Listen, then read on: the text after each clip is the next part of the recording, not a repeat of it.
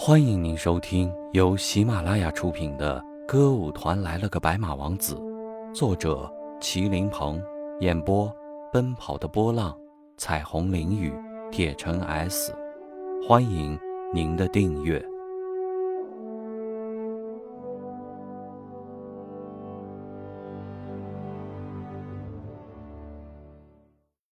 第一集。二十世纪七十年代后期。夷陵县歌舞剧团分来了一个大学生，这在该剧团可是开天辟地的第一次。因为从解放至今，这个县剧团从来没有过大学生，而且这次分来的还不是一般的大学生，是和文艺对口的正牌音乐学院的大学生。这个大学生很快就成了一些年轻女演员心中的白马王子。此君够风光的吧？用一句俗话说，运气来了，门板都挡不住。本小说就是从这个大学生来到县歌舞剧团之后开始说起，但要讲好这个故事，首先得介绍一下，在这个大学生分来之前，县歌舞剧团的基本情况。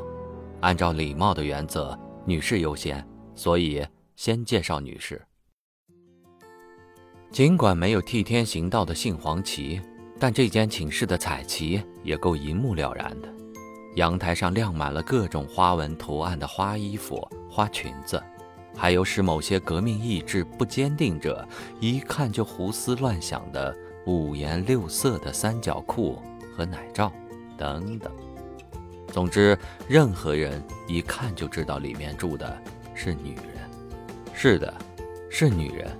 不过，按照严格的划分，应该说是女孩。再具体一点的说，是四个女演员。这是夷陵县歌舞剧团一栋老式宿舍三楼的一套两室一厅。别看这栋宿舍楼显得有点陈旧，且只有六层，但在这样一栋宿舍楼里出现这样一个女寝室，还是相当特殊的。可以说，在县剧团的历史上，还从来没有过。为何这样说？因为县剧团从建团至今，只有结了婚、成家立业的演职员才有资格分到这栋宿舍楼里住，而没有结婚的演职员，通通都是要住在院子边上一排简陋的平房里。所以，四个没有结婚的女演员能住进这栋宿舍楼，在尚未改革开放的那个年代，的确是非同寻常的。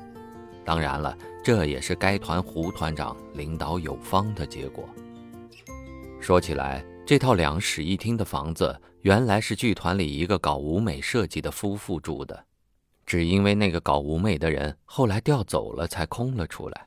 在那个搞舞美设计的夫妇还没有调走，但是大家已经从小道消息里得知这个房子将要空出来的信息之后，胡团长家的门槛就被那些要分房子的人。踩低了足足一厘米零三毫米，这让胡团长整天如坐针毡，寝食难安。在费尽心思、绞尽脑汁的冥思苦想了好多天以后，胡团长终于想出了一个高招：这套两室一厅谁也不分，就分给四个还未结婚的女孩。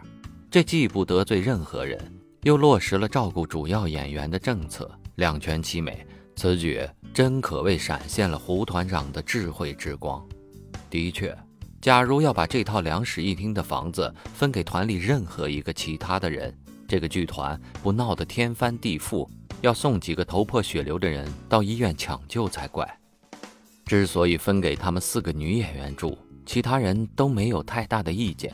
关键的原因当然是他们是主要演员，而且还是剧团的台柱子。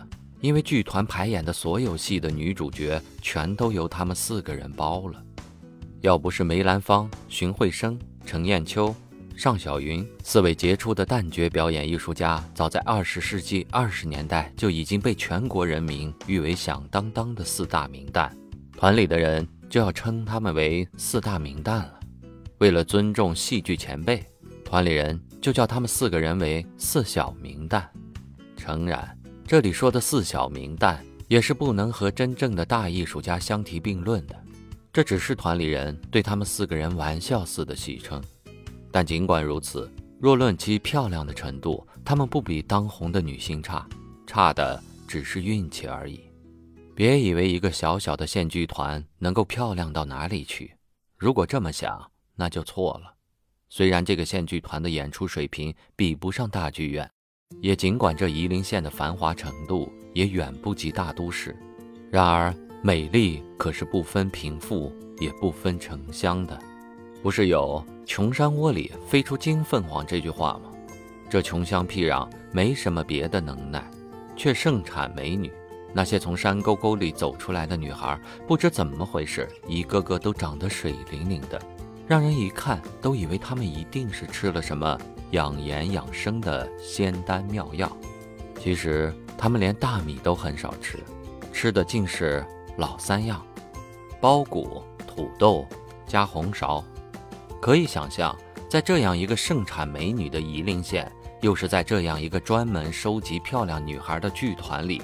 能够被称为四小名旦，其美丽的水平绝对是不逊于大剧院的。当然，在剧团里，单单漂亮还不行，要争当主角，必须是又漂亮又有本事。什么叫本事？演员的本事就是自己的专业，就是能演能唱又能跳。这四位正是如此。本来他们小时候是作为舞蹈演员考进来的。但随着他们的长大，他们在一群演员中渐渐显示出又能唱又能跳又能演的才能，因此在剧团的各种演出中便很快崭露头角，成了四个最强者。亲爱的，悄悄告诉你哦，下一集更精彩呢。